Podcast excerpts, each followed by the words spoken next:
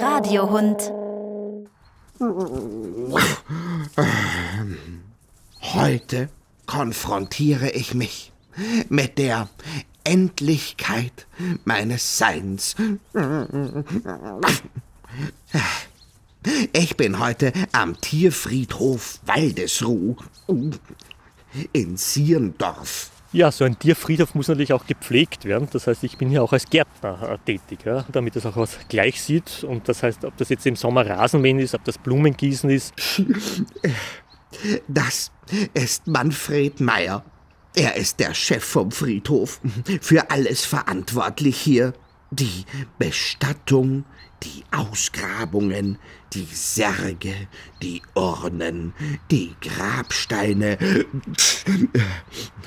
und die Abholung der Verstorbenen. Ja, genau, ich mache das rund um die Uhr. Über mein Handy bin ich 24 Stunden am Tag erreichbar. Also egal wann ein Tier verstirbt, ich bin jederzeit äh, telefonisch erreichbar und mache mich dann auf den Weg. Als mentale Unterstützung begleitet mich heute Florian, Juniorreporter und gefühlsmäßig in Sachen Hundstod stabiler als ich. Ähm, er kann einspringen, wenn mir die Stimme bricht. Timmy, 1.3.1992 bis 14.11.2007. Sind, Florian? Sind wie viele Jahre? Wie schon bist du im Kopf rechnen? Seufz. Das sind 15 Jahre. 15 Jahre, ja genau. Meine Güte, mein halbes Leben ist dahin. Ja, Rudi, so leid es mir tut, aber das Leben gehört leider mal zum Sterben auch dazu. Das Sterben gehört leider auch zum Leben mal dazu. Ja, ja, ich weiß. Das Alte muss vergehen, damit Neues entstehen kann und so. Ich habe eine Frage. Bitte, Florian. Ich würde gern wissen, welches hier im Friedhof das älteste Grab ist, das älteste Tier, das hier begraben worden ist. Ich glaube, das, das müsste es sein, ja, richtig. Die Gilda von Stiftheim. 1973 geboren, 1982 leider verstorben. Unser größter hier bestatteter Hund ist hier hinten mit 80 Kilo, so ein Bull Mastiff war das. Das war auch ein hartes Stück Arbeit, äh, den hier zu bestatten, weil 80 Kilo, das ist schon ein recht ordentliches Bröckern. Es gibt hier hinten auch noch ein Grab, das gehört einer Dame, die drei Gräber, die hat in Summe dort schon an die 30 Katzen bestattet und hat zu Hause noch 20 Katzen und so alle halben Jahre kommt die mal vorbei, weil wieder eine Katze halt verstorben ist dann. Ja. Ähm, ähm, nie werde ich dich vergessen. Du bist immer in meinem Herzen, Schnucki. Hier ruht alles, was das Liebste war auf Erden. Das war so ein kleiner Pudel, der da drinnen ist.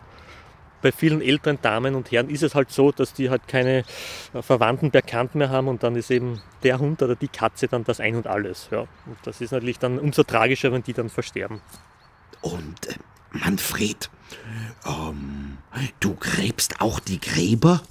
Richtig. Müssen ja auch aufgegraben werden. Werden einen Meter tief gegraben, damit eben der Holzsack da schön reinpasst. So richtig mit der Schaufel in der Hand. So wie im Horrorfilm. Mitten in der Nacht. Also in der Nacht führen wir hier keine Bestattungen durch. Es ist auch nichts Schlimmes oder Tragisches dabei, hier ein Grab auszuheben. Muss eben so sein. Handarbeit wird, ist da angesagt. Mit der Schaufel, genau so ist es. Eine Stunde, eineinhalb Stunden geht sich aus, je nachdem, wie groß das auch werden muss. Ja, wenn das nur jetzt nur ein kleiner Karton ist mit einer kleinen Katze, muss natürlich nicht so groß gegraben werden, als wie wenn das ein großer Hund wäre.